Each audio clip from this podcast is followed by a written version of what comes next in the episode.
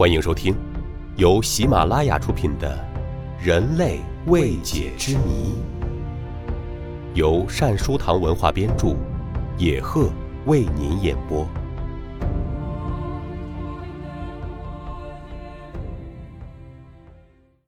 第六十四集：预感灾难，未来可以呈现吗？能够预见未来是人类一直以来的梦想，但很少有人能实现。据说，只有少数的通灵者可以做到这一点。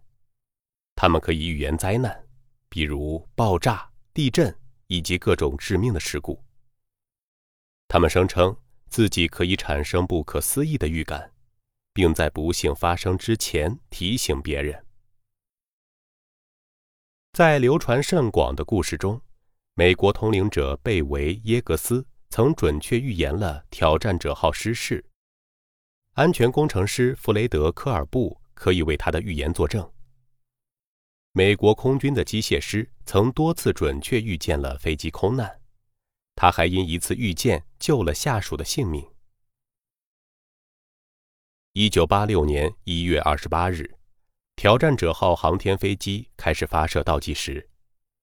直至今天，数亿人还能清晰地记起挑战者号失事那一刻自己的感受。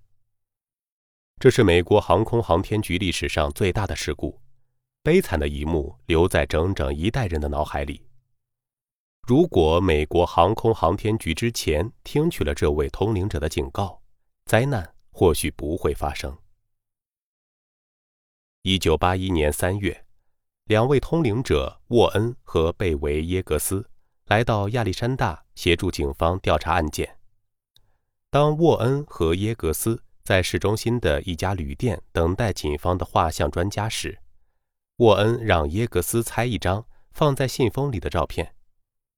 这是一张挑战者号的照片。耶格斯便左手拿着信封开始感知。让获取的图像直接进入大脑。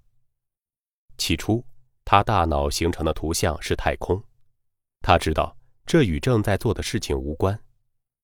然后，他又看见火箭和航天飞机，但火箭比航天飞机更显眼，因为它附近有一些环状物。他不知道这是什么东西，但看起来像是用来密封的。这些环状物封闭的不是很好，里面的燃料要漏出来了。然后它产生了大爆炸。之后，他把眼前所感知到的情景告诉了沃恩。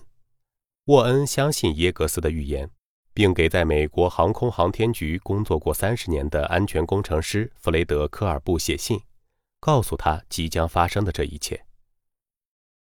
科尔布将信将疑，但是。宁可信其有，不可信其无。于是，为了确保安全，他便仔细琢磨了沃恩信中的内容。他唯一想到的就是那个密封圈，因此他去报告美国航空航天局，要求对飞机进行严格的检查。但是，航空航天局并没有把此事放在心上，他们认为这似乎是一个笑话。还说不会参考通灵者的意见。一九八五年十二月，科尔布从美国航空航天局退休。一个月后，可怕的事情果然发生了。科尔布同数亿观众一起目睹了挑战者号空难，他感到十分震惊，因为他认为悲剧本能避免。科尔布说。即便是今天，每当回忆起这次事故，我就因为自己没有成功阻止悲剧发生而感到痛心。想到自己是一名安全工程师，我就更加内疚。事故调查组发现，导致价值十亿美元的航天飞机失事的是仅值一百美元的合成橡胶密封圈，简直不可思议。耶格斯所预知的一切与事实如此吻合，他真的有超乎寻常的预见能力吗？这些是真实可信的，还是纯属巧合呢？社会学家兼作家莱勒巴特利特在一本关于通灵者的书中介绍了耶格斯。他相信耶格斯能够预见未来。他认为挑战者号的失事证实了他的预言。通灵者是如何做到通过触摸信封预见未来的呢？巴特利特说：“这是一种通灵者经常运用的能力，叫做占星术。手反复触摸信封，脑海里就会出现一幅图像，告诉你里面装的是什么。这有可能发生。我们普通人是用过去、现在和未来区分时间，但是对通灵者而言。”他们能得到过去、现在和未来交织在一起的信息。虽然这种观点看似很有道理，但目前还没有科学依据。科学家们认为，这种所谓的预言同神话没有区别，而通灵者的支持者们却相信这是超感官知觉存在的有力证据。对于人类是否能够预知灾难，是怎么预知的？目前还是一个未解之谜。